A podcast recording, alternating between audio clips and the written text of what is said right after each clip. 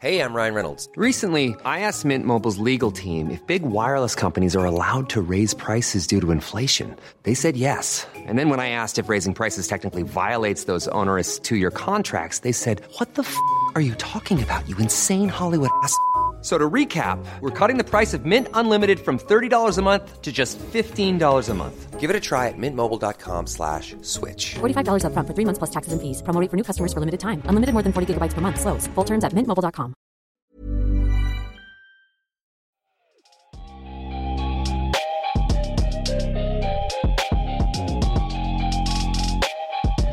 Salut à tous et bienvenue dans l'épisode 184 du podcast Dunkebdo. C'est Pierre qui vous parle. Cette semaine, ça va être un épisode un peu spécial, un épisode spécial absence. Et en effet, on va revenir sur les récentes blessures de plusieurs joueurs importants autour de la ligue. Pour cela, avec moi, deux hommes aujourd'hui, Ilias et Adrien. Comment ça va les gars? Salut, à tous. Ça va, ça va. Et on se retrouve tout de suite. Du coup, on enchaîne directement pour parler blessures.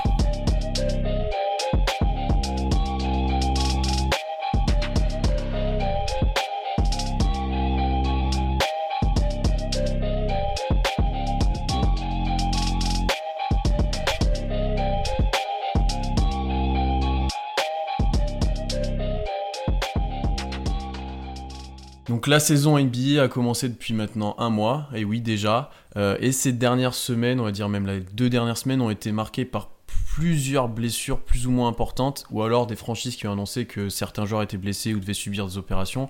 On peut notamment citer l'exemple de Gordon Hayward, Eric Gordon, sur lesquels on va revenir euh, dans ce podcast. Donc aujourd'hui, comment on va organiser ça les gars? On va réaliser un petit classement non pas selon la gravité des blessures, mais plutôt sur si celle-ci aura un impact plus ou moins grand sur l'équipe euh, bah, concernée. Donc en gros, laquelle est la plus pénalisante euh, pour son équipe. Euh, donc, et ensuite, on va peut-être aussi discuter de quels joueurs vont devoir se montrer un petit peu au sein de ces effectifs-là ben, pour compenser ces absences. Adrien, je commence par toi. C'est toi qui vas dicter un petit peu par quelle équipe on va commencer. Donc pour toi, quelle est la blessure la plus handicapante ben, pour sa franchise? Alors pour moi, l'équipe la, plus handicapée, c'est une équipe euh, dont on a parlé la semaine dernière, d'ailleurs dans le podcast. On va peut-être faire un peu plus rapide, mais c'est les Kings avec la blessure donc récente de Fox. Mais on peut y ajouter euh, celle de Bagley euh, depuis ce début de saison, parce qu'effectivement, donc les Kings qui ont eu un, petit retard à l'allumage, on va dire, notamment dû à un changement de pace. Enfin, pas tout à fait de pace, dirait Tom, plus disons des durées de possession. Ils jouent plus lentement cette année.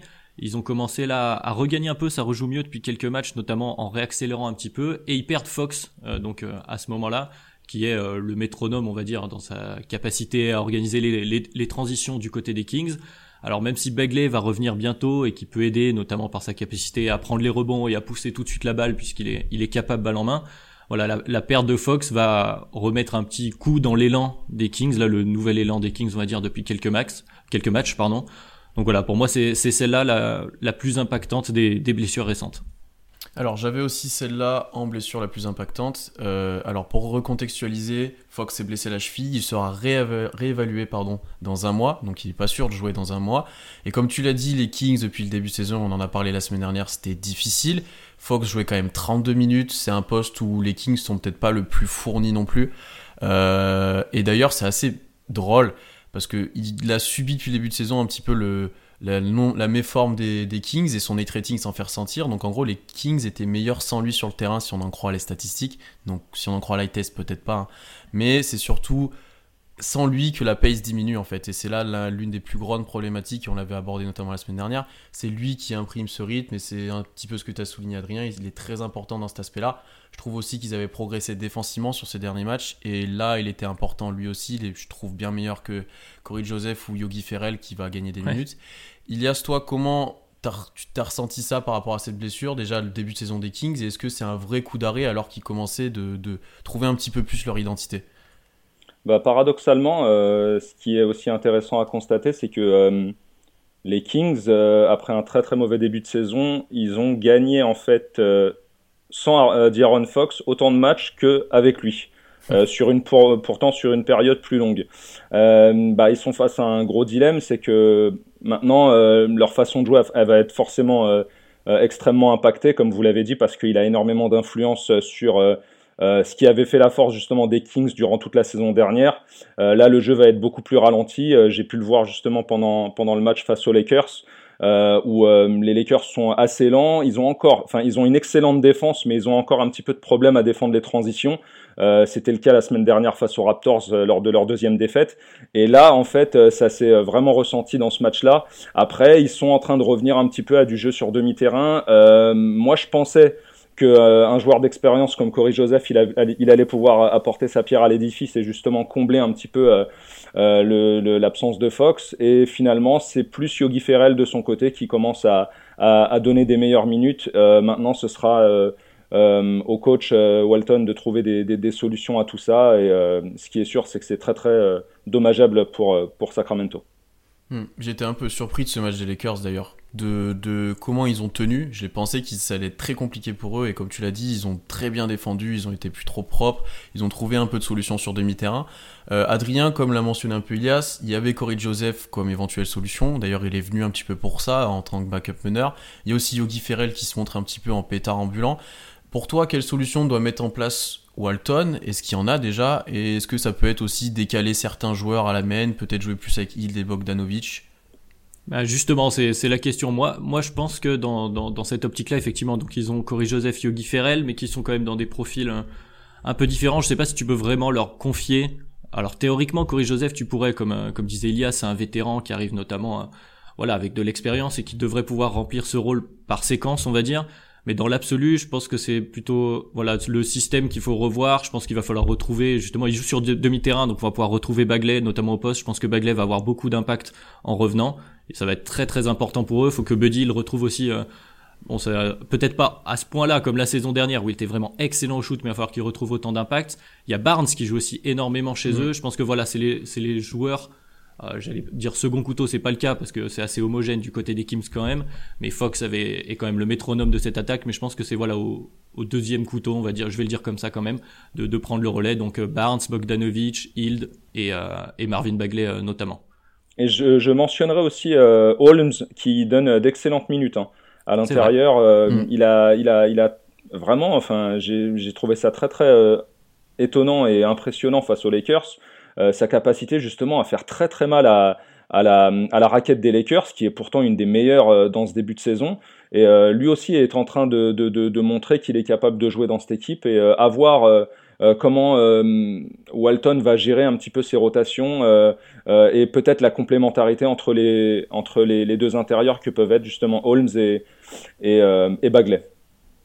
Donc là, de ce que vous me dites, et notamment toi Adrien, c'est plutôt une adaptation des seconds couteaux et pas trop un changement de façon de jouer? Ou alors est-ce qu'on essaie de jouer plus demi-terrain, de servir plus les intérieurs et de se servir plus les intérieurs comme vous l'avez mentionné tous les deux?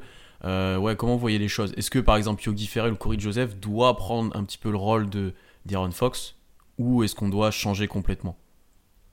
Moi, je pense pas qu'ils doivent prendre exactement le même rôle parce qu'on est quand même sur des joueurs, même si Yogi Ferrell est un peu plus jeune, mais euh, c'est des joueurs qui ont, qui ont leur profil. Je pense pas qu'on va leur faire changer tout de suite de profil, qu'on doive leur faire changer de profil, de jouer autrement, comme ils n'ont pas l'habitude de le faire. Je pense que c'est des joueurs qui ont été euh, appelés à jouer pour dans leur propre rôle. Il est plutôt préférable, à mon avis, qu'ils gardent ce rôle-là, puisque Fox va quand même revenir. Hein. On part sur une blessure qui est certes un peu embêtant, mais comme tu l'as dit, il va être réévalué. A priori, mm-hmm. voilà, c'est pas c'est pas non plus très très long. Il vaut mieux demander aux autres entre guillemets de, de s'adapter d'essayer de faire un peu plus en attendant le retour de Fox. Je pense qu'il vaut mieux s'articuler autour de ces joueurs-là qui vont être amenés euh, voilà, à finir la saison dans ce rôle-là, à remonter en, en puissance, plutôt que compter vraiment sur Corey Joseph ou Yogi Ferrell. Auquel cas, si jamais il y arrive, qu'est-ce que tu fais quand Fox revient? Est-ce que tu rebascules sur ton, mhm. sur ton ancienne façon de jouer? Voilà, moi je pense qu'il est plutôt préférable de, de demander à, à Hild, Barnes, Bagley, etc. de, de prendre leurs responsabilités euh, à ce moment-là dans cette jeune équipe où effectivement en plus la hiérarchie est pas non plus, euh, elle est plutôt horizontale, on va dire. Donc euh, tout le monde peut, euh, si chacun fait un petit peu plus, il y a moyen de s'en sortir, de faire quelque chose de propre et de rester. Alors peut-être que la course au playoff ça va être compliqué avec ce démarrage, mais en tout cas ils doivent continuer à, à, tenter de gagner des matchs comme ça en en faisant un petit peu plus chacun de leur côté, retrouver leur défense aussi que tu évoquais tout à l'heure, retrouver un peu leur, leur niaque, leur envie de gagner. voilà, moi je mhm. pense que c'est par là que ça passera. Moi, je suis plutôt d'accord avec toi. Ouais, je suis assez d'accord. Euh, de toute façon, un, un, mec comme D'Aaron Fox qui a autant d'impact sur la pace euh, euh des, Kings, c'est quasiment un système à lui tout seul. Il est beaucoup trop important dans, dans, dans, la manière de se structurer des, Kings en attaque et, surtout dans, les, dans les moments de transition. là, ils sont obligés de revenir à quelque chose d'un petit peu plus posé et essayer surtout de, de, mettre en avant un mec comme, comme Bogdanovic. Qui a été excellent contre les Lakers, qui a une capacité à faire très mal et euh, à qui maintenant je, découvre de, nouvelles capacités à driver, à défendre. Je l'ai vu sur certaines séquences euh, plutôt bien euh, résister face à, face à LeBron. Euh, c'était assez étonnant et je pense que Walton, qui était justement passé par les Warriors, qui, connaît plus ou moins leur playbook, tout ça, euh, qui a justement eu l'habitude de, de, de, faire fonctionner des shooters, ce serait peut-être bien justement de mettre en avant des mecs comme, comme et comme Bogdanovic pour justement essayer de, donner de, nouvelles armes euh, aux Kings jusqu'au retour de Fox. Hmm. je suis plutôt d'accord avec vous là-dessus. Euh, j'aime bien la notion de, on va dire que c'est horizontalement que ça va se compenser plutôt que verticalement, puisque comme j'ai pu le mentionner, moi je suis pas encore totalement fan de leur backup de Ferrell et de Joseph pour l'instant de ce qu'ils montrent, même s'ils ont tenu pour l'instant à peu près leur rôle, euh, c'est pas exceptionnel, mais ils ont des bases, ils ont des bons joueurs, comme tu l'as dit, Ilias, Buddy euh, Bogdanovic, il y a aussi des intérieurs qui sont capables d'apporter. Et aussi, moi, ce qui m'a impressionné, c'est que défensivement, ils sont en train de trouver un peu plus d'identité. C'est ce qu'on a mentionné vis-à-vis du match des Lakers, où ils ont été plutôt impressionnants. Ils peuvent être, ouais, ils peuvent être cohérents dans ce, dans ce secteur-là. Et du coup, je pense qu'ils doivent s'appuyer là-dessus, en fait. Ils ont peut-être perdu une petite dimension ben, de pace, une dimension offensive, je pense. Ils ont encore des armes, certes, mais ils ont perdu une dimension. Et ils doivent s'appuyer, par contre, défensivement maintenant euh, ben, pour essayer de gagner des matchs et rester un petit peu dans la course au playoff. Et dans cette voie-là, je pense que Darren Fox, il peut complètement s'inscrire là-dedans quand il revient. Euh, je vois pas ce qui l'empêchera de défendre dans de l'intensité, d'essayer de gagner des ballons en fait, tout simplement. Un dernier mot peut-être sur les Kings, les gars, où on en a fait le tour et on en ouais, je pense que. Ouais, vas-y, Bah, Allez, j'y vais. Donc du coup, moi je pense qu'un des risques entre guillemets d'une progression horizontale d'un peu tous les joueurs, c'est quid du leadership sur le terrain, parce qu'effectivement mm, Fox mm, mm. a pris de plus en plus de place. On le voit assez vocal euh, dernièrement chez, les Kings, enfin dernièrement, depuis la saison dernière tout de même, mais euh, voilà, c'est quelqu'un d'assez vocal. On a l'impression qu'il a pris le leadership euh, en termes de comment dire de cohésion de groupe. À voir comment ça, ça va développer, ce serait peut-être un petit bémol, enfin en tout cas un point auquel il faut faire très attention, mais a priori ça, ça, ne devrait pas non plus être une, une catastrophe. Et est-ce qu'on retrouvera euh, Bielicha euh, après le dunk qu'il a ramassé par LeBron? Ça, c'est aussi une question. c'est une bonne façon de conclure sur un assassinat euh, par LeBron. Ça, ah, ça sent le load management. on enchaîne sur va dire un deuxième joueur. Ilias, toi aussi, tu avais Fox en premier. Qui avais-tu en deuxième en termes de, plus handicapante pour son équipe? Bah moi, j'aurais mis Gordon Hayward. paradoxalement Boston va très bien, euh, c'est-à-dire que leur bilan euh, parle pour eux. Ils sont en tête euh, de, la NBA, mais disons que c'est de très loin. Enfin, c'est ils doivent faire partie des équipes les, plus mauvaises en, termes de, profondeur. leur capacité justement à, remplacer Hayward va être compliquée, même si on sait que Tatum, Jalen Brown, tout ça, ça va, ça va avoir énormément de minutes mais euh, disons que euh, ça aura certainement de l'impact dès l'instant où ils vont commencer à rencontrer des équipes un petit peu plus fortes que celles qu'ils ont rencontrées jusque-là. Disons que euh, le calendrier a plus ou moins été bien fait. De manière à ce que justement cette série de 10 victoires puisse s'articuler. Et moi, je pense que ça va leur faire mal, surtout en matière de, de profondeur. Et mais après, je pense que Stevens, il a les armes qu'il faut euh, sur le terrain, même s'il faudra justement euh, répartir les minutes euh, de manière un petit peu plus importante sur des, sur des starters, de manière à ce que justement l'absence de Hayward puisse se faire sentir le moins possible. Alors, pour recontextualiser avant de, répondre à ce que tu as dit, Hayward, c'est 4 à 6 semaines, il s'est blessé à la main lors d'un contact face aux Spurs. c'est vraiment dommage parce qu'on retrouvait Gordon Hayward à l'ancienne, j'ai envie de dire. On y retrouvait son niveau, il était efficace, il apportait du scoring, il était vraiment bon depuis le début de saison et je pense que Alan pourra le confirmer euh, euh, ben, vis-à-vis des matchs qu'il a vus.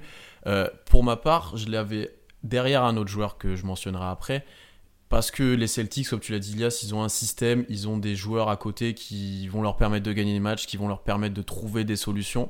Mais contrairement à d'autres équipes aussi, qu'on parlera après, euh, il y a vraiment personne derrière et ils ont un vrai souci de profondeur et ça devient des joueurs de plus en plus sombres, j'aime bien dire ce mot, mais qui jouent et qui rentrent sur le terrain et euh, le talent est largement diminué. Donc en fait pour moi elle n'est pas si handicapante que ça, mais le problème est c'est que tu as vraiment personne pour remplacer, alors que malgré ça, tu as un système établi. Quand je vois que c'est du Williams ou Ojeleye qui va rentrer sur le terrain, c'est compliqué quand même. Il y a un énorme gap de talent entre, entre ces joueurs-là. Euh, toi, Adrien, vis-à-vis d'un fan de Chicago, déjà tu peux être content que Boston ait un peu de problème. On se réjouit jamais des blessures. non, c'est vrai, c'est vrai. Mais plus sérieusement, euh, comment, tu vis, comment tu visualises toi la blessure d'Eward? Est-ce que c'est très handicapant et Ouais, je suis un peu d'accord avec vous deux. Je vais te rejoindre un peu, Pierre. Je pense que c'est quand même une blessure qui est davantage handicapante pour Hayward lui-même que pour les Celtics.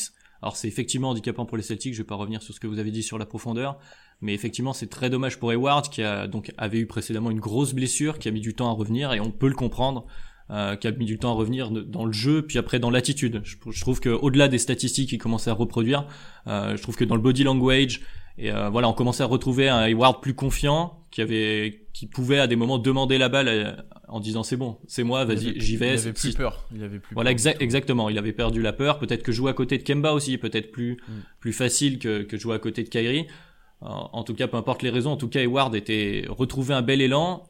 Alors heureusement, c'est une heureusement entre guillemets, c'est une petite blessure, donc euh, ça ne devrait pas avoir tant d'impact que ça, mais je pense que mentalement ça peut être un peu compliqué pour Hayward. Donc je, lui souhaite que ce ne soit pas si impactant que ça. Après du côté des Celtics, vous avez à peu près tout dit. Je pense que ça passera par euh, plus de minutes effectivement sur Tatum et Brown. Euh, Est-ce que pour les Celtics au final ça peut pas faire remonter la valeur d'un Brown ou quelque chose comme ça? Je sais pas si ça leur sera tant handicapant sur une saison régulière, sur une petite période comme ça, avec le système de Stevens a priori, même s'ils vont probablement perdre un peu plus de matchs que ce qu'ils en auraient euh, perdu euh, avec Eward. A priori, je pense pas que ce soit si handicapant sur l'ensemble de la saison régulière, euh, sur la course aux bonnes places, on va dire, en playoff euh, à l'Est. Déjà, toi, en termes de solutions, qu'est-ce que tu imaginerais? On a vu déjà que c'était Smart qui avait. c'était Smart qui était rentré dans le 5 majeur. Mhm. On a décalé Tatum et Brown en 3-4. Euh, quelle solution toi t'aurais? Est-ce que ça va être du small ball? Est-ce que ça va être des joueurs du banc qui vont montrer des nouvelles choses? Est-ce que ça va être peut-être même jouer grand avec plusieurs intérieurs si Canter et Tice reviennent bien? Vincent Poirier. Ouais, ouais c'est la, moi c'est la solution que j'aurais quoi. C'est essayer de jouer un petit peu plus grand parce qu'au final, euh, le seul euh, backup de cette équipe qui est euh, plus ou moins à même d'apporter de bonnes minutes et avoir un impact sur les résultats de, Boston, ce serait Canter en fait. Euh, après, euh, quand, quand, quand, je commence un petit peu à dresser euh, tous, les, tous les mecs présents sur le banc, euh, je vois, je vois absolument euh, pas de joueurs en fait susceptibles d'apporter vraiment quelque chose de, de, positif à, cette équipe de Boston. du coup, je pense que la, répartition des minutes, elle va se faire ainsi. je pense que Stevens prend, même si c'est quelqu'un qui est adepte de, à lancer de, de nouveaux joueurs, je pense qu'il essaiera plus de répartir les minutes justement sur ces joueurs du 5 de manière à ce qu'ils jouent peut-être un petit peu plus et un petit peu voir un peu l'évolution des matchs, comment, comment ça défile, etc etc. Et après, enfin, contrairement à, l'équipe qu'on mentionnait juste avant, euh, qui était Sacramento, euh, là, je pense qu'on est tous d'accord pour dire qu'on est plus embêté pour le joueur que pour l'équipe des Celtics. On sait qu'ils feront le job. Euh, ils ont déjà presque un, un, matelas assez confortable dans leur conférence. Ils ont, ils ont extrêmement bien démarré la saison. Kemba fait de très très belles choses. Il y a enfin, on, voit à nouveau la balle circuler, on voit du, presque du Steven, euh, du Stevens basketball euh, remis au goût du jour. Enfin, ça, fait plaisir. mais ce qui est vraiment embêtant, c'est par rapport aux joueurs. on sait quel, quel genre de, choses il a pu traverser pour revenir à, à, un niveau pareil. Moi, j'avais regardé le match justement face à Cleveland où où Hayward était extraordinaire. Enfin, vraiment, il sort une perf euh, exceptionnelle euh, face à des Cavs qui sont plutôt bons en plus en ce début de saison. Donc, il euh, faudra voir quel genre d'impact ça va avoir, mais mhm. je, je m'inquiète pas plus que ça pour les Celtics. Je, suis d'accord avec toi dans le sens où depuis le début de saison, ils, ont déjà un jeu collectif, je trouve, plus consistant que celui qu'ils avaient l'année dernière, s'il existait l'année dernière même, on va dire. c'est vraiment impressionnant je suis impressionné par ce qu'il proposait. J'aimais bien l'évolution du rôle de Brown, l'évolution aussi du jeu de Tatum qui était de plus en plus impressionnant. Et bien sûr, c'est Gordon Hayward qui brillait parmi ça. Et comme vous l'avez dit, c'est surtout pour lui en fait. Comment il va revenir Est-ce qu'il sera encore en confiance comme il pouvait l'être maintenant? Euh, voilà, c'est ça qui va être compliqué pour eux. Parce qu'honnêtement, je pense que tu seras d'accord avec moi, Adrien, on s'inquiète pas trop pour eux vis-à-vis du classement, on s'inquiète pas trop pour eux. Ouais, ils vont gagner des matchs, mais est-ce que ça, c'est plutôt sur du long terme, du coup, qu'on a un petit peu plus peur? Bah c'est ça, parce que au-delà en plus de ce qu'on disait du, jeu en lui-même, Gordon Hayward, il avait réussi aussi à se débarrasser de tous ces petits mm. bruits de c'est le chouchou, euh, il gagne ses minutes alors qu'il les mérite pas sur le terrain. Là, comme il reprenait voilà du, du, niveau. on retrouvait le Gordon Hayward qu'on avait aimé, notamment du côté du Jazz. Voilà, il avait fait, fait taire ces critiques-là. C'était, bah, on retrouve une nouvelle fois une hiérarchie plus horizontale du côté des Celtics, un peu comme comme chez les Kings, où personne n'avait spécialement à tirer la couverture vers lui, mais il pouvait de temps en temps être là et apporter son leadership par par son basket. Euh, voilà, c'est en revenant, est-ce qu'une nouvelle fois, ces critiques vont pas se refaire entendre si pendant quelques matchs il est moins bon et que les gens, enfin, on connaît la fanbase des Celtics, en toute amitié en tant que fan des Bulls, mais voilà, si Tatum prend de ses responsabilités et se met à, à retrouver un très fort niveau, etc., et qu'Eward revient, prend des shoots, l'aimait pas, est-ce qu'il va pas retrouver ces critiques-là? Voilà, je pense que le plus le risque le plus dommageable entre guillemets il est plus il est surtout mental pour Gordon Hayward. Et du coup ensuite effectivement on connaît enfin en tout cas dans les sports collectifs et donc a fortiori dans le basket c'est comme ça que ça marche. Quand ça commence pour un joueur ça va moins bien mentalement ça peut vite et faire un petit effet boule de neige dans un vestiaire. Donc voilà moi je pense que le, plus gros risque il est de ce côté là mais a priori on s'inquiète pas non plus tant que ça pour le pour les Celtics qui comme vous le disiez tous les deux ont un matelas plus que confortable dans cette conférence euh, pour le moment Ilias, un dernier mot sur les Celtics. Moi, j'ai l'impression qu'en fait, le seul risque qu'ils ont, au-delà de celui que tu as mentionné, Adrien, de mental et sur Hayward, c'est qu'il y ait une bonne surprise. Euh, c'est-à-dire qu'il y a un des joueurs qu'on ne croit pas en lui euh, sur leur banc et qu'au final se montre plutôt bon, ou alors que Brown et Tatum gagnent en gagnant des minutes et encore des responsabilités, se montrent vraiment encore plus forts et développent encore leur jeu. Donc au final, est-ce qu'on n'est pas aussi à l'abri d'une bonne surprise, Ilias, ou est-ce que ouais, ça peut être vraiment inquiétant mentalement? En fait, c'est possible euh, ce, que, tu mentionnes, Pierre. Mais euh, justement, j'allais en venir à un point qui est très très intéressant sur le début de saison des Celtics. C'est euh, la répartition. Je ne sais pas si on, peut en parler ainsi, mais la capacité en fait de, plusieurs joueurs à prendre des responsabilités. Je ne sais pas si ça vient de Stevens, je ne sais pas si ça vient des joueurs eux-mêmes, mais ce qui est très très intéressant et ce qui justement se démarque de la saison dernière, euh, pendant la, période dans laquelle euh, Kyrie était omniprésent, c'est que on a vu justement des fins de match très très bien gérées dans des matchs en fait où, Boston n'était pas censé euh, galérer comme contre les Knicks, comme contre les Warriors il y a deux jours mais à chaque fois, on a vu un joueur euh, sortir du lot et prendre ses responsabilités. Contre New York, c'était Tatum, avec un, très très joli jump shot euh, euh, dans le corner. on a vu ça face aux Warriors lors du Money Time avec Kemba Walker. On a vu aussi des matchs qu'a pu conclure Hayward. Brown a pris aussi des responsabilités. C'est très, très intéressant de voir justement que l'équipe des Celtics renaît collectivement. Et c'est la raison pour laquelle j'ai un espoir par rapport à, à l'absence de Gordon Hayward, c'est-à-dire que même s'il est absent, même si c'est euh, chiant pour lui, chiant pour son équipe et impactant euh, quand même sur la durée, euh, je pense qu'on n'est pas à l'abri d'une surprise, mais je ne saurais pas identifier laquelle. Mhm. Après, c'est intéressant ce que tu dis parce que en fait, la blessure d'Eward va encore une fois redistribuer ses, responsabilités. Puisque comme tu l'as dit, là, c'était un petit peu, on va dire, quatre joueurs principaux en attaque et quatre joueurs qui étaient capables, notamment dans le clutch, de se montrer tour à tour, on va dire. Et là, t'en perds un, donc Peut-être que les trois autres vont devoir encore plus montrer. Peut-être qu'il y en a un quatrième. Peut-être que Counter va gagner du temps de jeu et un peu plus de responsabilité en attaque. Peut-être qu'il y aura un autre joueur qui va apparaître. Peut-être Marcus Smart aussi va, va, va apporter encore plus. Donc euh, ça va être intéressant de voir comment ça va être redistribué. J'aime bien ce point-là que tu as pu développer, Ilias. Euh, on enchaîne maintenant. Troisième joueur. Toi, Adrien, est-ce que tu avais Gordon Hayward en deuxième? Euh, non, je l'avais un peu plus bas parce que comme pour toutes les raisons qu'on a dit, je trouve que la blessure est mhm. plus impactante pour lui que pour son équipe. Et du coup, en deuxième, j'avais Caris Levert euh, ah, du bah, côté de Brooklyn. Alors, Caris Levert en lui-même, s'il était entre guillemets le seul blessé, serait peut-être pas à cette place-là, mais bon, on le sait tous, on va pas y revenir. KD n'est pas là du côté du, nouvel mhm. effectif euh, de Brooklyn, et on se retrouve, c'est marrant, la transition est assez, assez intéressante puisqu'on retrouve donc Kyrie Irving à la baguette euh, de Brooklyn et qui se voit handicapé de, de, de, son, de son lieutenant, on va dire, pour, pour cette saison, qui était Caris Levert. Euh, qui est toujours d'ailleurs Caris Levert, hein, il, reviendra, on, va pas faire dans le catastrophisme, mais effectivement, euh, donc cette blessure de Caris Levert, euh, on retrouve un Brooklyn qu'on a pu voir, bah, notamment là contre les Bulls, j'ai pu voir ça, très caricatural on va dire, voilà, c'est-à-dire que Brooklyn, on retrouve une équipe qui tourne autour de Kyrie Irving, comme on a un peu pu le voir du côté de Boston, et et qui vit et qui meurt avec son, son franchise player, son, son meneur, là où Caris Levert pouvait apporter une, une alternative, une, une, alternance dans le jeu un petit peu. Alors il y a Spencer Dinwiddie qui prend plus de responsabilités, effectivement. On en avait parlé notamment pour le titre de sixième homme de, de ce cher Spencer. Euh, mais je trouve que voilà le, le jeu de Brooklyn devient plus caricatural et euh, une nouvelle fois dans l'optique moyen long terme parce qu'on va quand même Brooklyn a construit son effectif pas pour gagner cette année hein, mais pour gagner dans 2 3 3 4 ans peut-être grand maximum. En tout cas voilà avec autour de Kyrie et KD je trouve que avoir un jeu phagocyté autour de Kyrie Irving est préjudiciable pour la construction euh, de l'équipe qui, qui, avait été mise en place. Donc voilà pourquoi j'ai Kyrie Levert euh, à cette place là alors j'avais Caris Levert aussi en deuxième. Donc Levert blessé lui aussi 4 à 6 semaines, une petite blessure au pouce. Euh, il a été mhm. opéré, notamment un problème de, tendon. Euh, moi, le problème, c'est que les Nets étaient déjà en difficulté avec lui et c'était l'un des joueurs les plus constants de l'effectif, avec l'un des plus gros temps de jeu. Euh, il évoluait au poste 2 cette année avec Prince au poste 3, mais c'était principalement, en fait, et c'est ça, je pense qu'on va développer un petit peu par la suite, c'est que c'est le deuxième créateur et un petit peu le deuxième scoreur, j'ai envie de dire.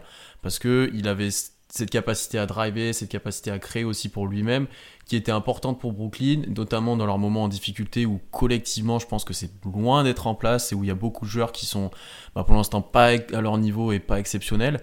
Et une petite stat pour confirmer ça, c'est que sans Caris Levert, euh, le, le, offensive rating pardon, euh, des Nets diminue de 5 points. Il passe de 109 à 104. Et ça, je pense que c'est pas anodin. Je pense que ça va encore plus se confirmer quand il sera pas là et que Brooklyn va devoir trouver des solutions.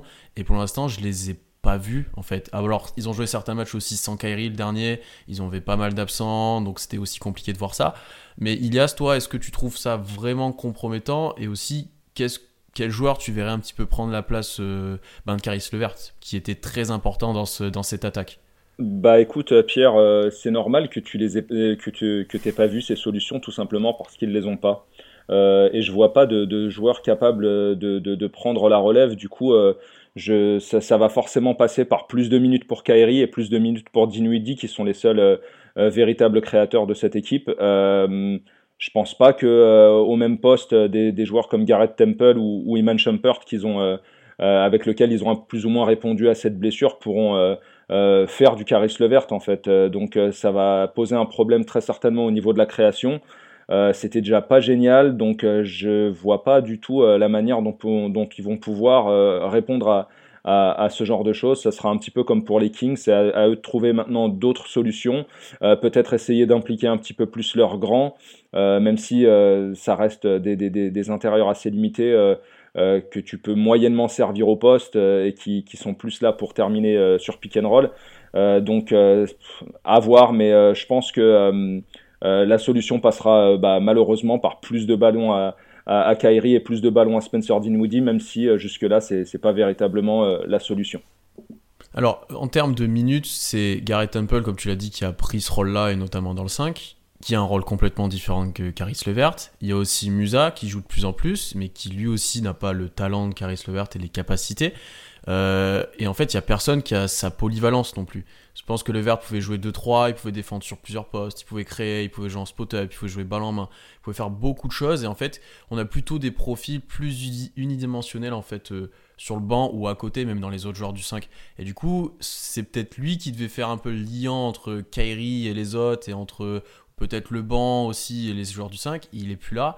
Et je trouve que c'est aussi compromettant dans cette optique-là, sachant que les Nets, il faut le dire, c'est une des équipes les plus décevantes, j'ai envie de dire, depuis le début de saison, dans leur contenu, dans ce qu'ils proposent. Alors, ils gagnent des matchs par le talent, mais c'est. Euh, pour avoir regardé quelques matchs, c'est quand même loin d'être ce qu'on pouvait attendre d'eux. Euh, notamment à l'intérieur, tu as dit là, je suis pas fan du tout pour l'instant, donc ça, pour moi, c'est pas une solution viable. Adrien, toi, comment tu verrais les solutions à la place du coach? Qu'est-ce que tu proposes en fait? Est-ce que c'est juste du essayer de combler le trou avec une rustine ou on essaie de trouver vraiment autre chose? Je pense qu'on est un peu coincé. Hein. Je vais aller dans, dans votre sens. Euh, en plus, j'ajouterais qu'ils ont perdu, il me semble, leur coordonnateur euh, offensif, puisque c'est lui. Alors j'ai oublié son nom, mais c'est lui qui est allé du côté des Bulls justement, où on a une offense un peu plus sympathique. Donc effectivement, ils ont perdu un peu leur maître à penser du jeu qui avait fait la, du jeu collectif qui avait fait leur force l'année dernière. Et pour aller une petite stat, pour aller dans le sens que ce que disait Ilias au niveau des assists. Donc les trois premiers en termes d'assists de création pour les autres, donc grosso modo c'est caricatural, mais du côté net c'est donc Irvin, euh, Dinwiddie et Levert. Le quatrième c'est DeAndre Jordan voilà, voilà. Voilà, donc je pense que ça, ça, illustre parfaitement ce qu'on est en train de dire, c'est-à-dire que dans le personnel euh, derrière euh, les, les, trois créateurs principaux, il n'y a que des, bah, comme tu le disais Pierre, en fait, des joueurs à rôle limité ou très spécialisés, des spécialistes quoi. Joe Harris, c'est un spot-up shooter, grosso modo. je, mhm. je, caricature, mais on en est là. Euh, je, je pour moi, la solution, elle est vraiment compliquée à trouver, effectivement, à part plus de ballons par Kyrie Irving et Dinwiddie, qui arriveraient peut-être mieux à impliquer euh, leurs coéquipiers. En fait, il faudrait une mise en place de systèmes pour euh, justement sortir tes shooters, puisque c'est ça le, les profils des joueurs qui restent. Et t'as deux trois quand même joueurs qui peuvent aller plonger à l'intérieur, vu qu'on parlait effectivement des grands, et André Jordan euh, notamment, Jarrett Allen également. Euh, voilà, moi je pense que la solution elle passe par, voilà un maître à penser. Il va falloir repenser un peu le, jeu, la création. Sinon, il faut que Kyrie Irving soit au niveau du Kyrie Irving comme il peut l'être quand il est fabuleux. Ah, effectivement, il a des trous noirs de temps en temps et on est plutôt c'est plutôt limité pour l'instant depuis ce début de saison, mais voilà, s'il devient fabuleux pendant pendant l'absence de Caris Levert, peut-être que ce sera leur salut passera par là. Mais effectivement, euh, si euh, pour moi Levert était en deux dans ce classement des blessures qui ont le plus d'impact, c'est notamment pour ça. Euh, en termes de solutions, voilà, quand je regarde l'effectif, moi, je, je, me pose beaucoup, beaucoup de questions et j'ai très, très peu de réponses. Moi, c'est est-ce que, est-ce que Ilias, on n'a pas justement, t'as pas peur que ça soit du Kairi chaud et que ça soit qui tout double, quoi, ça soit vraiment Kairi est fabuleux comme l'a dit Adrien et tout va bien. On, un peu, il est un peu sur un nuage et ça cache la misère derrière, on va dire ou est-ce qu'ils sont pas capables justement de développer un peu plus leurs options de jeu? Joe Harris est typiquement capable d'avoir un rôle un peu plus euh, développé en attaque, il est capable d'avoir des sorties d'écran. Je pense que leur grand. Alors certes, le vert sera plus là pour jouer les pick and roll avec eux, mais ils doivent montrer autre chose offensivement. Euh, je pense que je reconnais plus. Euh, je reconnais plus Jordan, je reconnais plus. je reconnais plus. Allen. Allen, pardon, Allen. Je mélange tout le temps son nom, c'est incroyable. J'arrête Allen. Et, et j'ai vraiment envie de voir notamment Allen se montrer un petit peu plus. Même si ça ne le profite pas spécialement, euh, l'absence de Levert, j'ai envie de le voir euh, bah, gagner des ballons. Bah écoute euh, Pierre, par rapport à la, première partie de ta question concernant Kyrie, bah moi c'est une question que je me pose véritablement. j'ai dit que ça faisait partie, et, et, Adrien l'a mentionné aussi, que ça faisait partie peut-être des solutions, c'est-à-dire alimenter un petit peu plus Kyrie, mais il est, il est, déjà très très hautement alimenté et pour des résultats pas exceptionnels. Et j'ai pas envie euh, d'ouvrir euh, son procès, mais euh, on sait que depuis son départ de Cleveland, il y a eu les deux, les deux saisons à Boston et que la meilleure de ces deux saisons à Boston, pour les Celtics, c'était celle où il était absent.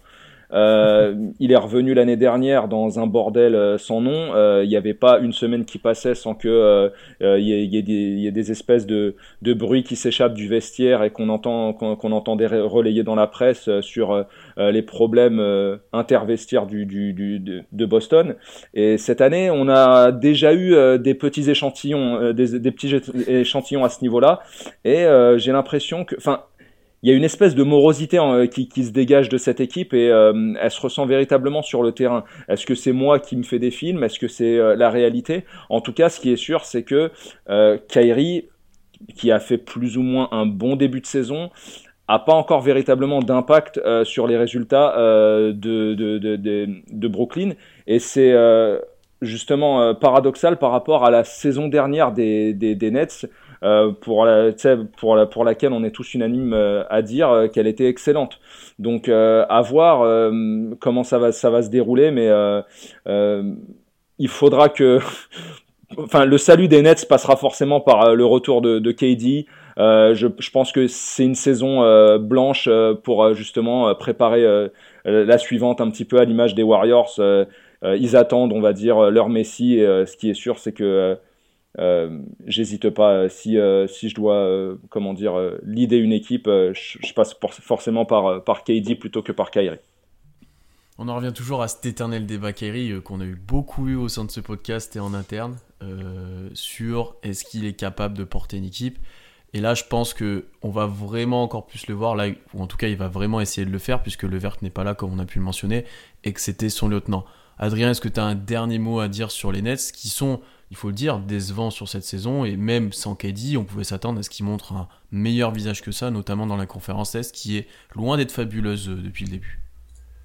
Euh, non, je crois qu'il n'y a pas grand chose à ajouter. Hein. Je vous rejoins. Le, débat, le débat Kerry est réouvert. Après, voilà, ce qu'il faut quand même garder à l'esprit, c'est la perspective. KD va revenir et peut-être que dans une dynamique avec KD, on va pouvoir apaiser du côté du jeu, c'est évident que quand t'as KD, t'es bien meilleur que sans KD, on, va pas remettre ça en question, mais aussi du côté effectivement des bruits de vestiaire, alors quelles sont les, les vérités, quels sont les, faits un peu romancés, c'est difficile à dire. En tout cas, voilà, le, débat Kairi est toujours là. Quand Kairi est le leader entre guillemets incontesté, qu'il est censé l'être en tout cas, euh, les équipes ne fonctionnent pas manifestement. Donc soit il apprend de ça, soit il va falloir attendre tranquillement le retour de KD, essayer d'être d'apaiser un peu tout ça, de, de construire de retrouver leur collectif en fait tout simplement. Voilà, c'est ce qu'on leur souhaite, euh, mais je pense que ça va être quand même assez compliqué du côté de Brooklyn, même si, euh, comme tu le disais, ils sont dans la conférence Est et ils sont huitièmes aujourd'hui. Donc, euh, enfin, à l'heure où on enregistre, ils sont huitièmes. Donc mhm. rien n'est perdu. Derrière les Hornets. oui, alors ça. on disait justement en off tout à l'heure que c'était toutes nos previews allaient à volo. alors celle-là, on l'avait pas vu venir. On avait les Nets pas super haut, mais très certainement pas derrière les Hornets. Pas grand monde l'avait vu venir celle-là. Il nous reste maintenant, les gars, deux joueurs à aborder, deux dernières blessures. Et moi, pour ma part, je les avais ben, dans une autre catégorie que celle qu'on vient d'aborder, puisque pour moi, elles ne vont que très peu impacter en fait euh, ben, leur équipe. Donc la première d'entre elles, c'est la blessure d'Eric Gordon, qui a été opéré pour réparer son genou euh, euh, sur lequel il souffrait depuis un bon moment. Il est absent au moins six semaines. Honnêtement, Adrien, est-ce que cette blessure, elle a vraiment changé quelque chose pour Houston, dont on a abordé le cas la semaine dernière, et on n'avait pas été spécialement euh, gentil avec Eric Gordon sur son début de saison, et je pense qu'il le méritait plutôt.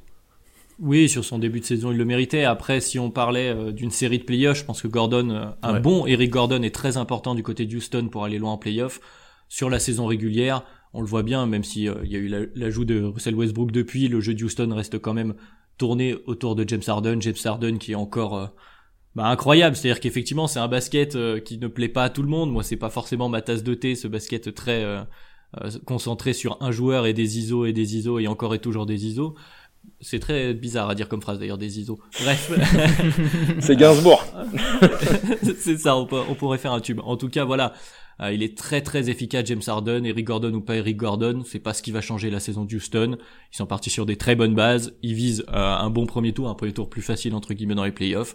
Qu'Eric Gordon se soigne et justement revienne en forme pour euh, retrouver le niveau, parce que va arriver des séries dans ces playoffs où effectivement un bon Eric Gordon, voire un très bon Eric Gordon sera primordial pour pour Houston pour aller loin, pour viser évidemment le titre. Même question, Ilias, est-ce que c'est plutôt inquiétant en playoff? Et surtout, en vrai, euh, quelles solutions ils ont apportées? Et c'est surtout, est-ce que c'est pas leur système qui fait qu'on n'est pas du tout inquiet? Euh, totalement. Enfin, il y, a les systèmes, euh, c'est-à-dire que Houston a une façon de jouer et il s'y attache.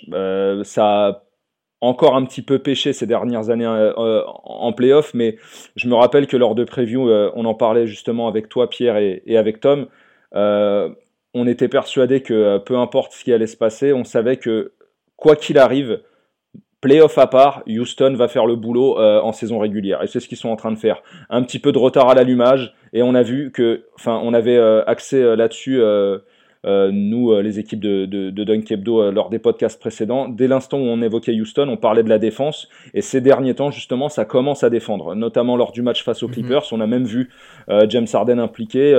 franchement, ça a été un, un, récital de basket et un, un vrai coup de poing sur la table de leur part. après, ce qui est étonnant, euh, s'il y a bien des choses que je pouvais pas prédire, comme les Hornets à six victoires après trois semaines de, de, compétition, c'est euh, le fait que euh, bah, Eric Gordon euh, soit plutôt bien remplacé jusque-là par Ben McElmore. Donc celle-là, je l'avais pas vu venir. après, concernant la, répartition des minutes de Gordon, on voit que elle est surtout diluée sur les, joueurs du 5. par exemple, lors du match face aux Wolves, facilement remporté, on avait quatre joueurs du 5 qui étaient au-dessus des 36 minutes, ce qui est assez important. Et on voit que Mike D'Antoni euh, ne cherchera pas à comprendre, il va compter sur ses joueurs euh, de base, en attendant aussi le fait que, Westbrook revienne. On sait qu'il rate des, des, petits matchs par-ci par-là, des petites minutes par-ci par-là, aux grandes dames de, Pierre. Mais je pense qu'il n'y a, a, absolument aucune inquiétude à avoir vis-à-vis de Houston. Alors, moi pour ma part, ce qui les pénalise actuellement, c'est pas tant la blessure d'Eric Gordon, c'est toutes les blessures, puisque hier, ils ont joué, au moment d'enregistrer, ils ont joué un match sans Capella, sans House, sans Gordon et sans Westbrook, ce qui commence de faire beaucoup. Euh, et ils ont quand même gagné, de par le système qu'on a pu le mentionner, qui permet en fait, contrairement à ce qu'on a pu dire par rapport aux équipes d'avant, eux c'est clairement vertical, c'est-à-dire qu'il y a un joueur qui s'enlève, bah, il y a un joueur à sa place qui va faire exactement la même chose. Et comme tu l'as dit Ilias, pour l'instant c'est Ben McLemore qui a ce rôle-là. Il avait été plutôt intéressant depuis le début de saison et là son rôle est du coup forcément augmenter puisqu'il est dans le 5 majeur et qu'il ah, il, a des, ballons, il prend beaucoup de tirs. Et alors c'est loin d'être tout beau, tout rose, mais de ce qu'il montre, il peut apporter. Et je pense que au fil de la saison régulière, il pourra être important pour Houston, notamment bah, vis-à-vis de cette blessure d'Eric Gordon. Après, il faut que House revienne. Il est clairement important pour cet effectif-là euh, dans, le terme de défense.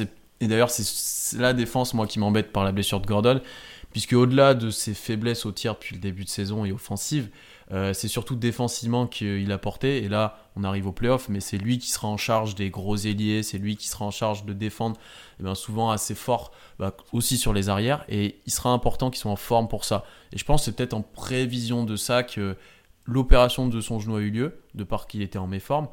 Euh, après, on peut aussi peut-être parler du timing pour lui, c'est peut-être ce qu'il y a de plus intéressant.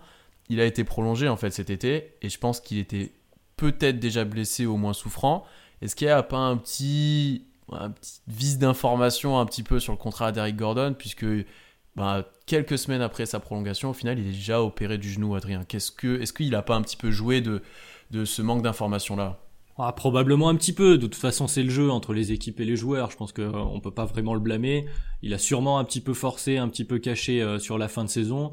D'un autre côté, si on voulait être dans un monde de bisounours, on pourrait le voir euh, dans l'autre sens et se dire, bah maintenant qu'il est prolongé, il est en confiance, l'équipe lui dit, bah c'est le moment de te reposer, etc. Bon voilà, là c'est la vision idéalisée.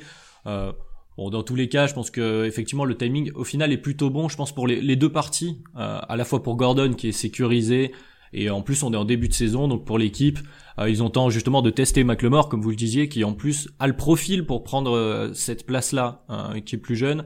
Est-ce qu'il y arrivera? C'est un peu une éternelle déception, Ben McLemore quand même depuis sa draft, mais on est quand même sur euh, le profil d'Eric Gordon s'y est parfaitement à ce que pourrait faire éventuellement un Ben McLemore s'il s'en donnait les moyens effectivement Daniel House est important puis je trouve que PJ Tucker a pris aussi beaucoup d'importance enfin comme toujours hein, mais mais PJ Tucker est, est incroyable sur les derniers matchs je l'ai vu faire des choses euh, en termes de création pour les autres et des passes. Enfin, il a, il a, il a une vista en plus de sa défense euh, qu'on lui connaît. Euh, voilà, moi je trouve que PJ Tucker est, est incroyable. Donc voilà, finalement, pas, pas d'inquiétude. Et de ses corner free, le, le ah maître bah. du corner, le maître du 3 points dans le corner. Je pense que n'importe qui rêve d'avoir un PJ Tucker dans son effectif. Là, actuellement, PJ Tucker, c'est, c'est, c'est pas, dans le basket moderne, alors c'est sûr, c'est pas ton option 1, mais en termes de lieutenant, c'est, c'est, c'est parfait, quoi. Donc voilà, pas d'inquiétude pour Houston. Ilias, un dernier mot sur Houston. Une de leurs solutions aussi, c'est de jouer euh, du small ball. On l'a vu avec Austin Rivers, qui lui aussi est plutôt ouais, c'est vrai aussi. saison. J'allais t'en parler. Euh, avec euh, leur, leur, meneur rookie aussi, euh, Clemens, qui se montre plutôt bon lui aussi. Alors, est-ce que c'est pas leur solution aussi? Bah, totalement. Enfin, moi, je suis. Enfin, Austin Rivers, c'est bon, quoi. Enfin, je sais que ça a été un un éternel débat ces dernières saisons. Euh, enfin, partout où il est passé, on se demandait pourquoi il jouait, pourquoi il avait des minutes, etc., etc.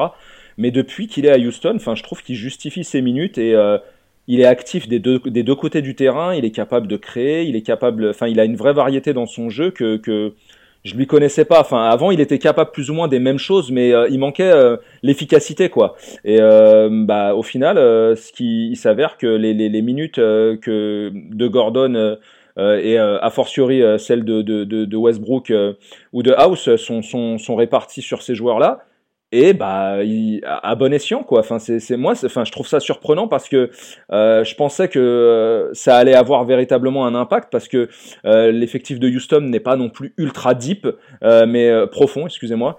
Et du coup moi je trouve que là il y a des joueurs qui prennent leurs responsabilités. C'est pas trop le cas des équipes qu'on a mentionnées précédemment mais là il y a véritablement excepté Boston pardon il y a vraiment des joueurs qui, qui prennent leurs responsabilités qui apportent des minutes euh, très intéressantes en plus de demander bah, des techniques euh, pour leur euh, paternel. C'est un débat qu'on avait un peu en off là juste avant sur est-ce que les, les coachs s'adaptent à leurs joueurs ou les joueurs doivent, enfin en tout cas les effectifs doivent être adaptés aux coachs. Là effectivement Austin Rivers, le système d'Anthony lui sied plutôt bien en fait les, sur ces matchs là où on l'a dit, il manque Westbrook, il y a plus Daniel House. et que Harden il doit bien s'asseoir quand même de temps en temps même s'il joue beaucoup. Le système d'Anthony sied parfaitement à Austin Rivers, au profil d'Austin Rivers sur un banc en tant que créateur numéro un, avec son agressivité, et effectivement, euh, il prend plus d'importance que ce qu'on aurait pu euh, anticiper. Mais finalement, si on se souvient bien, Austin Rivers c'était quand même un, c'est quand même un joueur capable. Il y avait une pas mal de hype avant d'arriver. Bon, de hype de par son nom aussi, de par sa grande gueule, évidemment. Mais, euh, mais voilà, qui, qui là dans ce système-là peut euh, c'est un système qui met en valeur ses qualités Mm. et il s'en sert très bien et, euh, et tant mieux pour lui et pour Houston. Après, c'est sur... et surtout que mentionner que, comme tu l'as dit, c'est adapté au jeu, il a lissé son jeu, parce qu'Austin Rivers prend plus aucun tir à mi-distance, qui, a... qui était avant un petit peu son péché mignon, mais là on le voit plus faire ça. Et Houston, dans un jeu interdit. tourné. Ouais, voilà. Et dans, à part Russell Westbrook apparemment, puisqu'il en prend encore.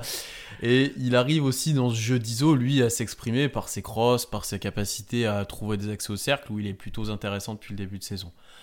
On va finir maintenant sur une dernière équipe, une dernière blessure, qui, je pense, nous inquiète encore moins que celle d'Eric Gordon. Euh, c'est celle de Chris Middleton, qui est absent, qui va être absent 3 à 4 semaines pour une blessure à la cuisse. Bon, honnêtement, les Bucks, depuis le début de saison, ça marche plutôt bien. Giannis est vraiment fort. Ils ont un système de jeu fort. Il y a de la profondeur. Euh, Est-ce qu'on est un minimum inquiet pour eux Ou au moins, Ilias, quel joueur va un peu plus se montrer? Oh, je pense que ça dépendra des match-ups parce que pour l'instant, depuis l'absence de, de Middleton, ça a plus ou moins tourné concernant sa place dans le 5. Euh, on a eu du, Divi- euh, euh, Vincenzo, pardon. On a eu du, du Wes Matthews. Enfin, après, concernant Milwaukee, ils ont, ils ont deux avantages. Celui de jouer à l'Est, donc d'avoir un calendrier plus ou moins abordable, et bah, forcément d'avoir Giannis qui est bah, un petit peu à, l'image d'Arden, un, extraterrestre, et qui peut absorber, on va dire, euh, l'apport d'un joueur aussi important que Middleton euh, dans son arsenal à lui pour euh, bah, le déverser sur celui des, équipes adverses, en, fait. Et euh, disons que, en plus, en, matière de système, Milwaukee se porte plutôt bien. Tu, vois que la, balle voyage plutôt pas mal. Giannis est, enfin, je suis en train de me demander presque si Giannis n'est pas aussi, voire peut-être plus fort que l'année dernière à la même époque. Enfin, à, chaque match, euh, c'est- des lignes de stats euh, presque irréelles.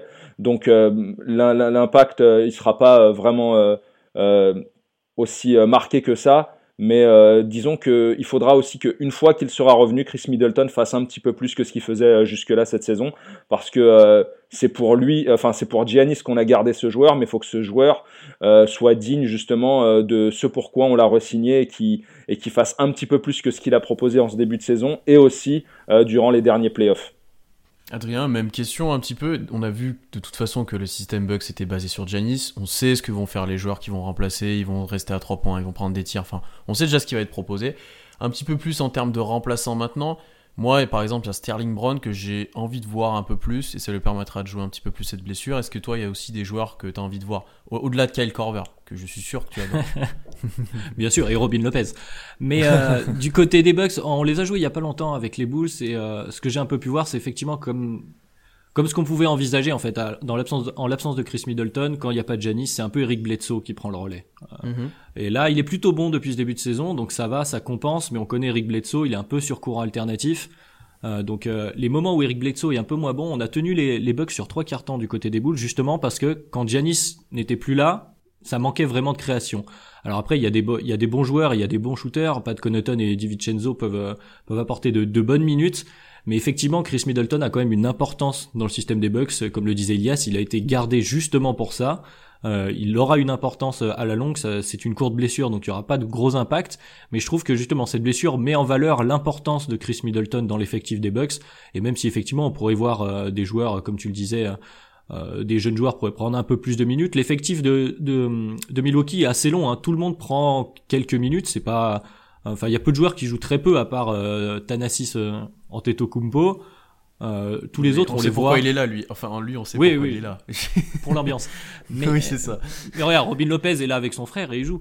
Oui, mais, euh, non, non, mais voilà, je, je crois que, attendez, je, je récupère la stat. Oui, voilà. euh, donc Robin Lopez, il y a deux joueurs, donc Thanasis et DJ Wilson sont à 4 et 5 minutes de moyenne, et après c'est Robin Lopez le plus bas à 14. Donc voilà, c'est des Mhm. joueurs, enfin l'effectif est complet, et donc effectivement une blessure dans une saison régulière, dans leur système, avec un Giannis qui est toujours, voire plus impressionnant, comme disait Elias. euh, Il est incroyable, c'est un mutant ce type. euh, Je sais pas qui, qui l'a trouvé au fin fond de la Grèce, mais c'était quand même incroyable. Euh, voilà, c'est un effectif complet. Tout le monde en fait un petit peu plus. On est en droit d'en attendre un peu plus de Middleton quand il reviendra. Il faudra également euh, de la constance en fait. Les, les seconds goutteux qui sont Eric Bledsoe, Wes Matthews, George Hill. Euh, Kel Corver fera toujours du Kel Corver, mais euh, Er- Ersan Ilyasova aussi qui est assez important. euh, euh, J'ai trouvé par, par passage. Et il faut évidemment que Brook Lopez, qui est devenu un, un shooter euh, à trois points apparemment depuis depuis deux saisons. Ça, ça, ça, me choque à chaque fois que je regarde les Bucks, mais mais ça fonctionne. Enfin voilà, il faut que chacun en fasse un peu plus si les Bucks veulent aller plus loin, puisqu'ils ne peuvent pas tout euh, tout mettre sur les épaules de Giannis et de Chris Middleton. Mais franchement, comme tu le disais, c'est vraiment une blessure qui a un impact vraiment minime. On est sur une équipe qui euh, qui roule. Pour conclure un petit peu sur cette blessure, moi aussi, ce qui m'a. T'as as mentionné la création, moi, ce qui m'embête aussi un petit peu, c'est peut-être défensivement, puisqu'on sait que Middleton avait une grosse responsabilité aussi. Mais même là, j'arrive même pas à m'inquiéter pour eux, puisqu'ils ont un système fort. T'as quand même des gros défenseurs à côté, euh, notamment Janis, qui je pense peut défendre beaucoup de joueurs et devient aussi vraiment terrible en défense et c'est ça qui est vraiment inquiétant. Euh, voilà, je pense que on n'est pas du tout inquiet pour les Bucks. C'est un petit coup d'arrêt pour Middleton par contre. Lui individuellement, il va falloir qu'il se remette d'aplomb, qu'il se remette en forme. Ouais, il était pas sur un super début de saison en plus. Ouais.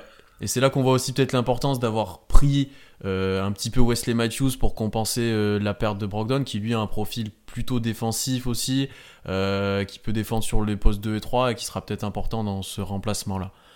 Pour conclure ce podcast, les gars, il nous reste un petit peu de temps. Et là, je sais qu'on va parler d'un sujet qui fait jaser et je pense que ça va être intéressant d'en débattre. On va parler du load management qui est bah, directement lié à notre sujet blessure. Alors, ça consiste en quoi déjà? Ça consiste à laisser au repos des joueurs, bon, principalement des stars, et surtout lors des back-to-back. Et en fait, le but, ben, c'est d'éviter les blessures, de reposer les joueurs dans l'optique présumée des playoffs, on va dire, donc les cibles prioritaires de, ce load management, c'est Kawhi Leonard depuis le début de saison. On se souvient qu'il y a eu une petite polémique aussi avec les déclarations de, Doc Rivers ensuite dans la presse qui a été euh, pénalisé, enfin pas mal de choses. Joel Embiid est aussi un candidat très fréquent à ce load management. Et depuis cette saison, et tu l'as mentionné un petit peu euh, Ilias, Russell Westbrook, ce qui est, vraiment pour me déplaire et qui est contre un petit peu ce que j'attends de Westbrook. Alors, on, va déjà parler un petit peu du point de vue équipe.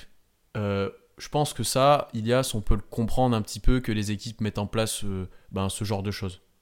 On peut le comprendre et euh, ce qui est intéressant de, constater, c'est que euh, il y a un espèce de changement de paradigme à ce niveau-là. parce que sous David Stern, je me rappelle que le load management des Spurs à mm. l'époque avait posé énormément de problèmes. Je me rappelle d'un match euh, justement d'un double header euh, sur TNT prévu un jeudi soir où euh, les Spurs devaient se déplacer à Miami. Et là bah qui débarque dans le 5 des Nando de Colo des Boris Dio. En fait le big tree des, Spurs était était ménagé. Ça avait provoqué un tollé. Je crois que ça, ça, avait été suivi d'une amende. Et ça avait fait couler énormément d'encre justement lors des talks. Et s'en était suivi aussi le load management de, de, de LeBron lors de sa première ou deuxième saison euh, de retour à Cleveland, euh, qui lui aussi avait euh, un petit peu comme les Spurs et, son, et leur Big Three des circonstances atténuantes. C'est un mec qui avait énormément de minutes accrochées à son corps depuis le début de sa carrière. Encore plus quand on sait qu'il multipliait les playoffs, les finales, les JO, etc., etc., et que c'était un joueur qui se reposait rarement. Et aujourd'hui, on commence à entendre un discours sous, sous, sous Adam Silver qui commence un petit peu à changer et qui consisterait à comprendre ou à donner justement du crédit aux, équipes qui le font parce que euh, Toronto l'année dernière, qui avait euh, justement managé euh, Kawhi pendant 22 matchs, était allé au bout. Mais je trouve que c'est euh, un crédit qui est un petit peu trop facilement donné parce que ménager c'est une chose, mais c'est pas forcément en, ménageant qu'on peut prévoir ou prévenir des, des, blessures. Donc c'est assez particulier. Et excusez-moi de raconter ma vie, mais moi qui, qui, suis la NBA depuis le début des années 90, c'est vraiment quelque chose de, de très très nouveau en tout cas pour moi c'est vrai qu'on a plus cette arène de tous les joueurs, je veux jouer tous les matchs, je veux gagner tous les matchs, et, euh, et c'est un petit peu différent aussi. Et comme tu Harden ne veut pas en entendre parler, par exemple, Pierre, toi qui suis les, les, Rockets. Mais je pense que ça peut arriver au cours de la saison. Après, il est tellement important pour le système que c'est beaucoup plus compliqué de l'enlever lui, ou par exemple un Giannis, euh, qui l'avait été peut-être l'année dernière d'ailleurs, mais ça devient plus compliqué à part en fin de saison. Euh, d'ailleurs, comme tu l'as mentionné, ça vient des Spurs. Peut-être c'était les premiers à le faire, en tout cas c'était l'épisode le plus marquant, comme tu l'as mentionné. Et même Tim Duncan avait loupé des matchs parce qu'il était vieux, d'après la feuille. Euh, Exactement. c'était assez mythique comme, euh, comme raison. Alors, moi pour ma part, déjà, ça devient ça sera très compliqué à proscrire et ça on y reviendra un petit peu du côté de la ligue parce qu'ils trouveront toujours des excuses pour pas faire jouer les joueurs, ils ont tout le temps des douleurs, ils ont tout le temps des problèmes. Donc je pense que si on ne veut pas faire jouer les joueurs, ils ne jouent pas. par contre, Adrien, et c'est sur ça que je vais te lancer, est-ce que ça vient pas aussi de la nouvelle construction des équipes, le fait d'en avoir de plus en plus? On sait que la plupart des équipes sont maintenant des duos, certains des trios, dans le sens où par exemple les Clippers peuvent faire reposer Kawhi Leonard, il y a Paul George qui arrive. Tu vois, est-ce que c'est pas un petit peu aussi ce point-là qui permet de développer ça, où tu les équipes les plus, les plus fortes ont plusieurs stars en fait, et n'ont pas besoin forcément de leurs deux stars pour gagner les matchs? Ouais, ouais, c'est un point, c'est un point que j'allais amener. Effectivement, c'est quelque chose d'assez récent, notamment, donc comme tu le, tu l'énonces par, par les effectifs, et aussi parce que la NBA est de plus en plus euh, bah, analytique, hein, il faut le dire. On utilise beaucoup les statistiques, et effectivement, j'imagine, euh, notamment côté Houston, même si euh, Harden joue beaucoup, que même si on ne peut pas prévenir les blessures, comme disait Elias, une blessure, ça arrive, euh, on, le sait quand on, a, quand on suit le sport, ça arrive à des moments, on peut, on peut jamais le prévoir. Cela dit, ça reste des probabilités. Et c'est le même principe que prendre plus de shoot à 3 points que de shoot à 2 points. C'est des probabilités, et sur euh, un échantillon assez grand, eh ben on va avoir moins de blessures en reposant ces joueurs et ça va aussi avec un autre débat qui s'ouvre parce qu'on euh, Elias tu mentionnais aussi euh, le changement un peu de d'attitude de la NBA vis-à-vis -vis du load management euh, ça va avec la discussion qui s'ouvre euh, au niveau du nombre de matchs, en fait, tout simplement. C'est-à-dire que euh, dans cette NBA moderne de statistiques, de d'optimisation aussi des joueurs, les préparations physiques sont plus que jamais étudiées et à la pointe, on fait tout pour que le joueur soit au maximum de ses capacités au moment M où on en a le plus besoin. Donc pour les grosses équipes, effectivement, ce sera sur la fin de saison et puisqu'on peut se le permettre, bah pourquoi pas euh, le reposer pour qu'il soit vraiment à son top physique, le moins de risque de blessure possible euh, au moment où on en a le plus besoin. Donc voilà, c'est toutes ces questions qui vont ensemble. Est-ce qu'il y a vraiment une solution? Ça, pour le coup, j'en suis pas sûr parce que on sait bien cette question des 82 matchs notamment. Il y a un milliard d'arguments dans un sens et dans l'autre pour le modifier Qu'est-ce qu'on fait au niveau du load management mmh, mmh, mmh, Bonne question. Mais pour moi, c'est c'est euh, enfin c'est pas c'est pas une surprise en tout cas de voir de plus en plus de joueurs euh, être reposés là où ça pouvait être peut-être une question de logique côté Spurs où ils disaient bon ils sont un peu vieux, euh, il va falloir qu'on les repose. J'ai l'impression que le load management moderne est beaucoup plus comment dire rationalisé on va dire. En tout cas étudié et, calculé ouais. Voilà. D'ailleurs la, la, la, NBA a, a, a plus ou moins réagi à tout ça. Euh, parce que maintenant, depuis quelques saisons, on a rapproché euh, le début de la saison régulière de manière à étirer le calendrier et on a fait en sorte que la période post-All-Star Game soit plus longue. Et on n'est pas à l'abri aussi que les playoffs soient plus longs ou commencent plus tard ou finissent plus tard, enfin que la saison s'allonge plutôt que supprimer des matchs, puisque les matchs ont beaucoup de valeur pour la NBA en termes de rentabilité et de voilà. Après, là le dernier point que je veux, veux discuter avec vous, c'est vis-à-vis de la ligue comment elle doit se placer. Est-ce qu'elle doit être un peu laxiste, comme on l'a mentionné pour l'instant? Est-ce qu'elle doit interdire ça? Parce qu'on le sait, ça a un vrai coût économique et ça un vrai coût, par exemple, avec les télés, par exemple, avec les fans. Parce que imaginez que vous êtes un fan, votre premier match que vous allez voir euh, eh ben, des Clippers, et eh ben Kawhi et Paul George ne jouent pas. Ben voilà, vous avez fait le déplacement depuis la France pour aller, euh, pour aller voir les Lakers et LeBron ne joue pas, vous n'êtes pas content. Et ça, ça a un vrai mauvais impact, je pense, sur la réputation de la ligue, où ça peut être une ligue, ben voilà, où les joueurs sont des fois susceptibles de ne pas jouer et on peut être très déçu de ce qu'on va voir. Euh, et dans le terme entertainment, ça peut être compliqué pour la NBA et on sait que c'est très très important pour eux. Donc comment tu te places toi, Ilias, vis-à-vis de la ligue? Est-ce que pour toi ils doivent agir? Est-ce qu'ils doivent laisser faire ça? Est-ce que ça doit être en accord avec eux? Peut-être s'il y a peut-être des stratégies à trouver justement pour faire reposer les ah. joueurs Ah bah ce qui est certain, c'est que ça sera très certainement euh, un des grands sujets du prochain CBA en fait. Euh, d'ici quelques mois, euh, tout le monde va se, se, rasseoir à table pour évoquer bah, tout ce qui se, rattache à la ligue et je pense que le load management sera en tête de liste parce que les impacts sont, sont beaucoup trop importants. récemment, justement, on a vu que Kawhi allait être ménagé durant un back-to-back. Et euh, on aurait aimé, par exemple, que euh, ce back-to-back qui concernait d'abord Milwaukee et donc le duel face à Giannis et ensuite les Blazers euh, de Lillard, on aurait préféré, par exemple, que le jeudi soir, il joue contre contre Giannis et les Bucks.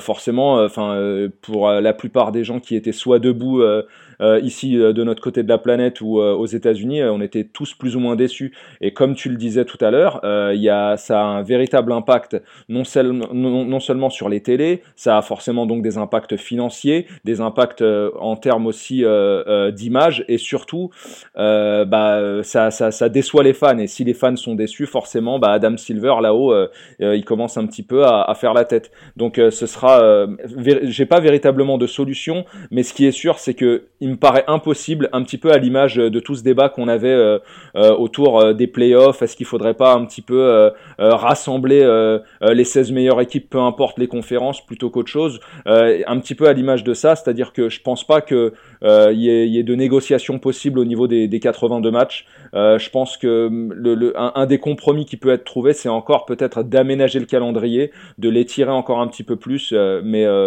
euh, je doute qu'on fasse plus que ça. Hmm. Adrien, même un petit peu question, comment tu te places vis-à-vis de ça par rapport à la Ligue? Après, là, j'ai un dernier point que je mentionnerai, mais vas-y. rapidement, mais euh, moi j'ai pas spécialement d'avis. La seule chose qu'on peut dire, c'est qu'historiquement la ligue s'est toujours placée du côté euh, bah, de l'entertainment, comme tu disais, du divertissement, du côté des fans, que c'était important, comme tu disais. Voilà, t'as payé ta place plusieurs centaines de dollars pour voir ton duel. Il a se mentionné à l'époque. Tu vois LeBron James, Dwayne Wade et Chris Bosh face à Tim Duncan, euh, euh, Gino Billy Parker, euh, t'as envie de voir ça et tu te retrouves à jouer. voilà, j'étais des joueurs que j'adore, mais comme tu disais, Boris Dio, Patty Mills face à Mario Chalmers. Enfin voilà, bon c'est cool, mais c'était c'est pas aussi bien, c'est sûr. Donc historiquement, la ligue s'est toujours placée du côté du côté business, du côté divertissement. D'un autre côté, avec la prise d'importance, on va dire, du syndicat des joueurs, et puis aussi parce qu'il faut bien, il faut bien se le dire, euh, physiquement, 82 matchs de cette intensité-là, c'est normal, il faut le prendre en considération. Pour les joueurs, c'est compliqué, pour les corps, c'est compliqué. Euh, on a, on a beaucoup d'exemples de joueurs euh, qui, qui ont les genoux en vrac à la fin de leur carrière. Euh, voilà, donc c'est une vraie question qui se pose. Effectivement, en termes de compromis sur les 82 matchs, ça va être très compliqué d'y revenir. D'une part, du côté business, mais il y a aussi un autre aspect qui est très important pour la NBA, en tout cas pour sa communication, c'est les statistiques, les records. Et euh, si tu changes mm. le calendrier, le nombre de matchs dans la saison, tu pourras plus dire, euh, voilà, il bat le record de précocité, il a fait Exactement. plus de double que machin, il a plus de points en carrière que, que Karim Abdul-Jabbar. Et ça, pour eux, en termes de communication, c'est désastreux. Donc il va falloir trouver des compromis ailleurs, effectivement, peut-être étirer la saison, euh, peut-être éliminer de plus en plus les back-to-back, peut-être limiter les déplacements. Euh, je, personnellement, j'ai pas de solution et j'ai pas de vrai, véritablement d'avis parce que je vois pas de solution euh, idoine. Pour moi, il, voilà, c'est à eux de se mettre autour de la table et de trouver la, meilleure solution possible euh, qui aille euh, au mieux pour tout le monde. En tout cas, ce qui est sûr, c'est que la NBA veut pas entendre parler de, de véritablement de de repos imposé parce que euh, on sait que maintenant concernant euh, les blessures un peu diplomatiques, on a vu récemment que la NBA demandait des rapports, des rapports médicaux. Donc euh, les va falloir aussi que, que les, les, franchises soient soient vigilantes, vigilantes à ce, à, ce niveau-là. mais comme tu le disais, Adrien, c'est enfin raccourcir la saison ce serait beaucoup trop impactant euh, au niveau des, des, stats et des records et la, la, NBA pourra jamais faire ça enfin en tout cas et même enfin si tu raccourcis la saison il y aura forcément donc moins de matchs et donc moins d'argent à générer. et c'est aussi un problème pour les télés, ça. Ouais, c'est important, j'avais pas pensé à ce point en record, mais c'est vrai que c'est vraiment important pour la NBA, puisque c'est une des ligues, je pense, qui communique le plus sur ces trucs. On voit tous les jours paraître des nouvelles stats, des nouveaux records. C'est le premier joueur en dessous de 21 ans qui a fait 20, 7, 8, enfin, il y a plein de trucs comme ça euh, qui n'existent ah, beaucoup pas. de stats à la carte, c'est sûr. Oui, voilà. mais euh, c'est très important pour la ligue, ça, vous avez complètement raison. Et je voulais conclure aussi sur euh, un point que tu as commencé de mentionner, Adrien, c'est que le jeu a évolué les joueurs vont de plus en plus vite, il y a de plus en plus de possession, la pace augmente, euh, les joueurs sont de plus en plus physiques. Enfin, des Janis à l'époque de Jordan, il n'y en avait pas.